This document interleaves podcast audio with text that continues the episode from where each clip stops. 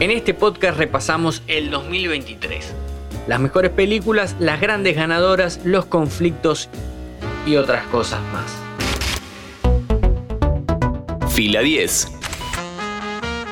Bienvenidos y bienvenidas a un nuevo podcast original de interés general sobre cine y series. El año 2023 no fue el más normal en el mundo del cine. Hubo serias dificultades económicas en Hollywood debido a los cambios en la industria, las tecnologías, los CEOs que no quieren pagar lo que corresponde y la inteligencia artificial que se quiere llevar puesto todo. Para mitad de año los conflictos se agudizaron y provocaron dos de las huelgas más largas de la historia de la industria fílmica en Estados Unidos. Primero los guionistas y luego los actores. Y los directores cómodos en sus casas porque su sindicato arregló primero que ningún otro.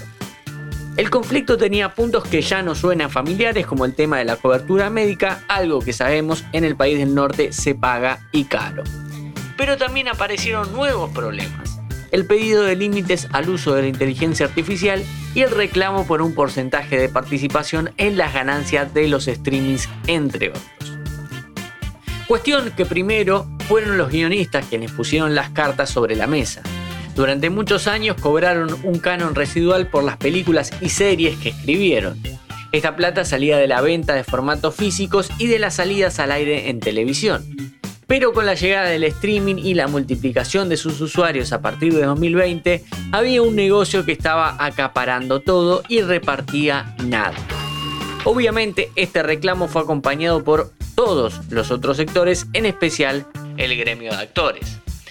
Aunque los intérpretes del séptimo arte y la pantalla chica también estaban preocupados porque los estudios habían escaneado sus cuerpos y caras en los últimos años y ahora estaban decididos a usarlos para la eternidad, cuando quisieran, sin pagar derecho de imagen.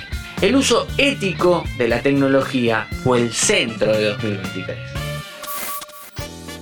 Estos conflictos tuvieron final feliz para guionistas y actores pero mientras se llevaron adelante las huelgas, hubieron eventos masivos donde su participación era importante y no estuvieron.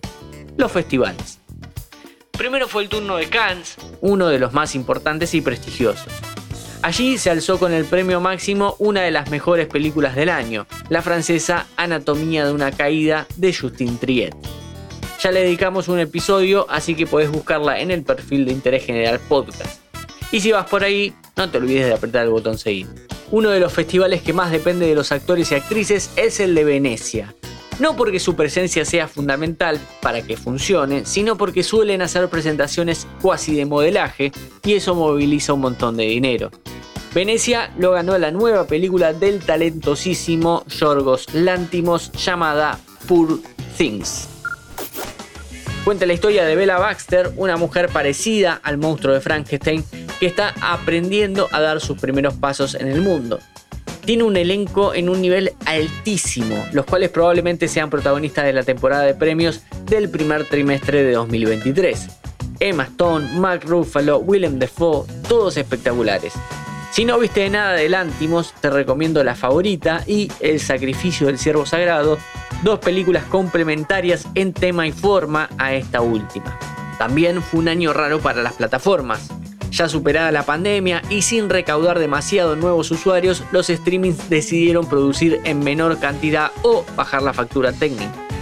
Pero también estuvo el caso de Apple, que decidió invertir mucho en Killers of the Flower Moon, la nueva película de Martin Scorsese, pero salir a recaudar en cines en vez de en su propio sitio, Así fue como una película que costó 200 millones de dólares recaudó 154 y les enseñó a Hollywood que las salas de cine aún siguen con vida.